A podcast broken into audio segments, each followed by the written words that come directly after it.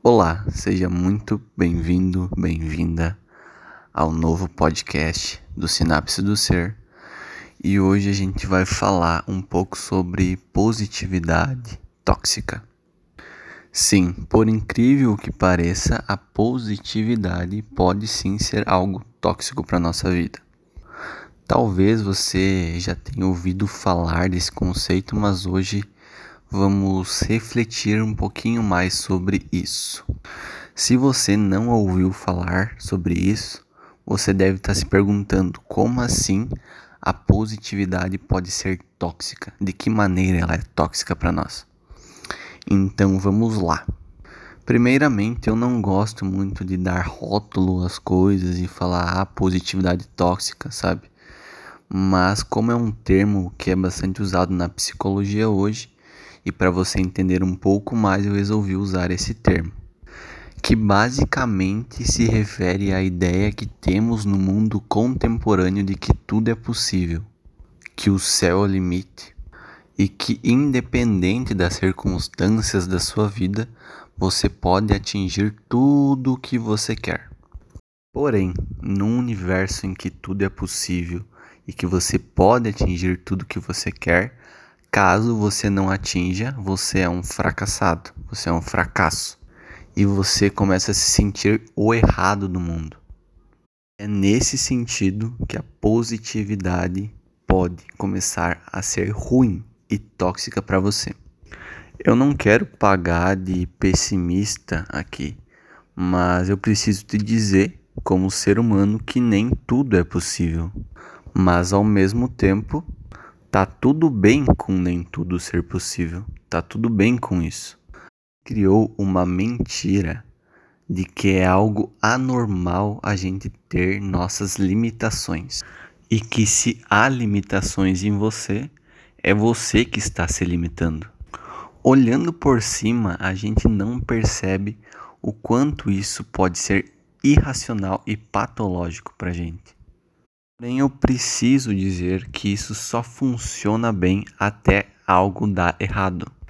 Porque quando algo dá errado, e muitas vezes isso depende de circunstâncias que não dependem de você, você começa a se culpar e achar que você é o errado no mundo.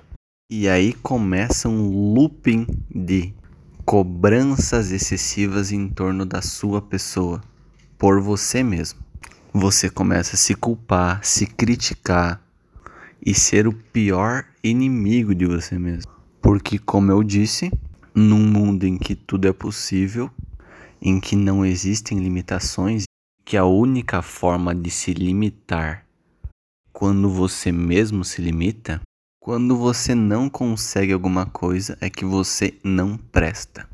E aí entramos naquele ciclo de autocrítica e desvalorização de si mesmo, qual eu já tinha falado antes.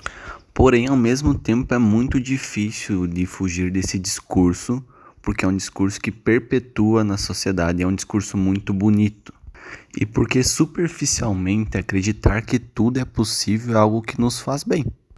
É algo que nos motiva a agir, é algo que nos motiva a fazer mais.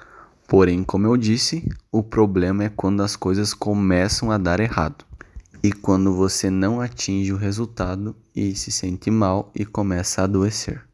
A razão desse discurso se perpetuar tão rapidamente, facilmente, é que a gente vive numa sociedade que valoriza muito a eficácia e o resultado.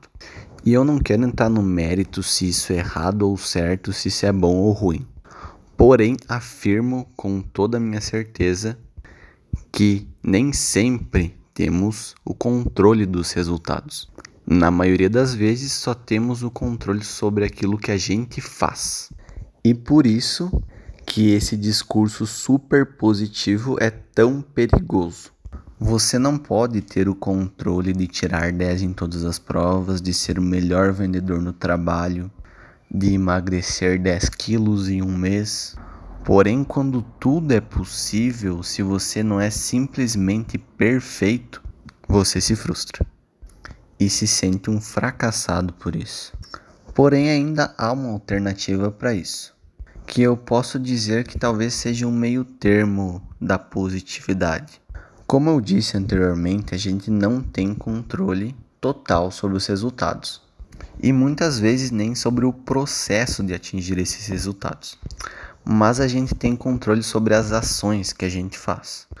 Por isso eu peço que você se contente em fazer o melhor que você pode, preservando a sua saúde física e mental e respeitando as suas limitações.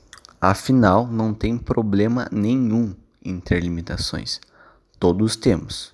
Por isso, ao invés de se preocupar em emagrecer 10 kg por mês, se preocupe em ir na academia, manter uma dieta saudável e tudo respeitando as tuas limitações físicas e mentais.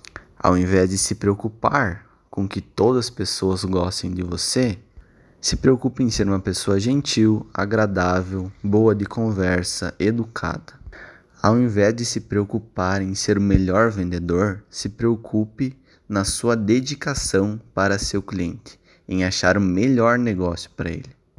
Por mais que eu saiba que no cenário empresarial nem sempre isso é possível, mas como eu disse, faça o que você conseguir. Ao invés de se preocupar em tirar 10 na prova, se preocupe em estudar todo o conteúdo e aprender bem aquilo que o professor tentou ensinar. Enfim, espero que você tenha entendido. E eu acho que esse é um modo muito mais leve de levar a vida. Lembre-se que nem sempre você terá controle sobre os resultados, mas sempre terá controle sobre as suas ações. Isso sempre que puder, tome a melhor ação possível e aproveite os aprendizados que cada processo pode lhe dar. Espero que essa reflexão tenha feito sentido para você. Um grande abraço e até a próxima.